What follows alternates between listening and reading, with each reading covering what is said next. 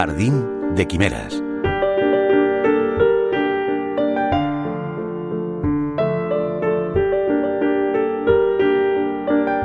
No hay muerto malo, recordó el comandante, y de un viaje raudo, ¡zas! se secó la cerveza.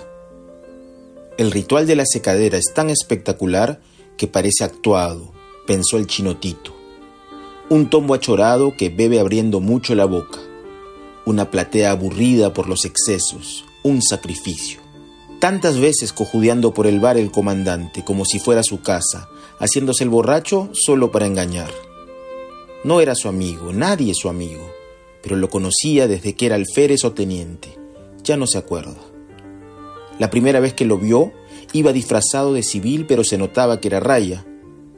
Llevaba un sobretodo negro y brilloso hasta las rodillas, unos jeans rectos, nevados, bolsudos en el culo, la camisa blanca impecable, pegadita contra el pecho lampiño, y unos ray bambas de monturas doradas, en plan narco humilde. Así empieza en voz de su autor La lealtad de los caníbales, la novela más reciente del escritor peruano afincado en París, Diego Treyes Paz, autor de una extensa y reconocida obra narrativa que incluye novelas como Vi hoy o La procesión infinita.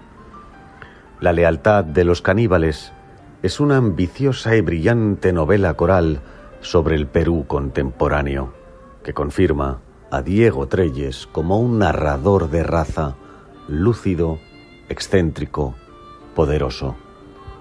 Con ecos del clásico de Camilo José Cela La Colmena, una novela en la que los personajes se cruzaban en el bar de Doña Rosa de Madrid, la lealtad de los caníbales tiene como epicentro una taberna de Lima en la que confluyen personajes cuyos destinos se van entrelazando magistralmente con pulso firme y a ritmo vertiginoso.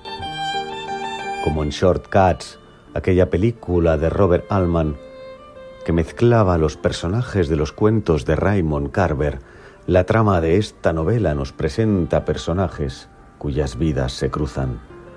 Un camarero Nikkei que planea una venganza a sangre fría, una cocinera que predice el futuro de los hombres y se enamora de una mujer, un sacerdote, un comandante de policía, una mujer colombiana que huye de la violencia y abre una peluquería, personajes que conforman un ejercicio coral de alto voltaje y dan vida a un fresco social que explora la realidad de un país y que reflexiona sobre la fragilidad de la naturaleza humana. La lealtad de los caníbales es, en fin, una obra mayor que consagra a su autor, Diego Treyes, como uno de los más grandes escritores en español de la escena contemporánea. Use la hoz, Radio 5, Todo Noticias.